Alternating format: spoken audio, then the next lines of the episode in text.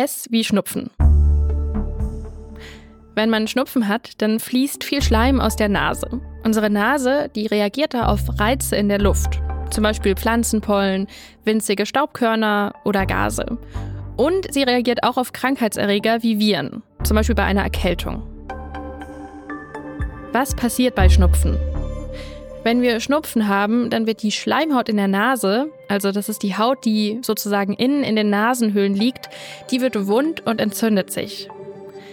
Übrigens sagt man Schleimhaut, weil sie auf der Oberfläche mit einer zähen Flüssigkeit bedeckt ist. Die entzündete Schleimhaut, die schwillt bei Schnupfen dann an und dadurch wird der Atemweg enger. Das Gefühl kennt wahrscheinlich jeder. Die Nase ist zu und man kriegt schlecht Luft. Außerdem wird mehr Schleim gebildet. Damit sollen die Eindringlinge, also eben zum Beispiel die Viren oder Staubkörner, aus der Nase rausgespült werden. Die Nase läuft, wie man so schön sagt. Manche nennen Schnupfen deshalb auch Fließnase. Außerdem muss man bei Schnupfen auch oft niesen. Und die meisten Menschen, die können auch nicht mehr so gut riechen. Das hängt damit zusammen, dass ein Teil der Nasenschleimhaut die sogenannte Riechschleimhaut ist. Und die, die Riechschleimhaut, die übermittelt die Infos über Gerüche an unser Gehirn. Wenn die Nase wund ist, dann klappt das logischerweise nicht so gut. Wenn man übrigens zusätzlich zum Schnupfen auch noch Hals- und Kopfweh oder Husten bekommt und sich auch abgeschlagen fühlt, dann hat man vielleicht eine Erkältung. Was hilft gegen Schnupfen? Naja, es kommt immer darauf an, warum man den Schnupfen hat. Ist eben eine Erkältung der Grund, dann hilft zum Beispiel Inhalieren und außerdem gibt es ja auch in der Apotheke Mittel, die den Schleim lösen können.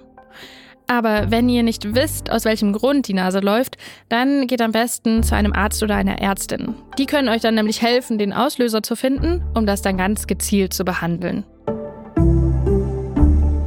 Das war Gesundheit hören, das Lexikon.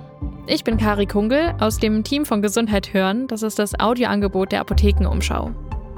In unserem Lexikon gibt es übrigens auch eine Folge zur Erkältung. Wenn euch dieser Podcast gefällt, dann bewertet uns doch gerne, zum Beispiel bei Spotify.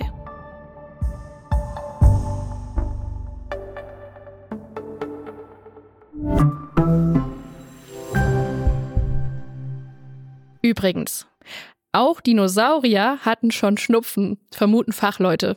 Um genau zu sein, die sogenannten Langhalssaurier. Zumindest haben Forschende an so einem rund 150 Millionen Jahre alten Langhalssaurierfossil Hinweise darauf entdeckt, dass die ebenfalls mit Nasenausfluss zu kämpfen hatten, so wie wir Menschen auch.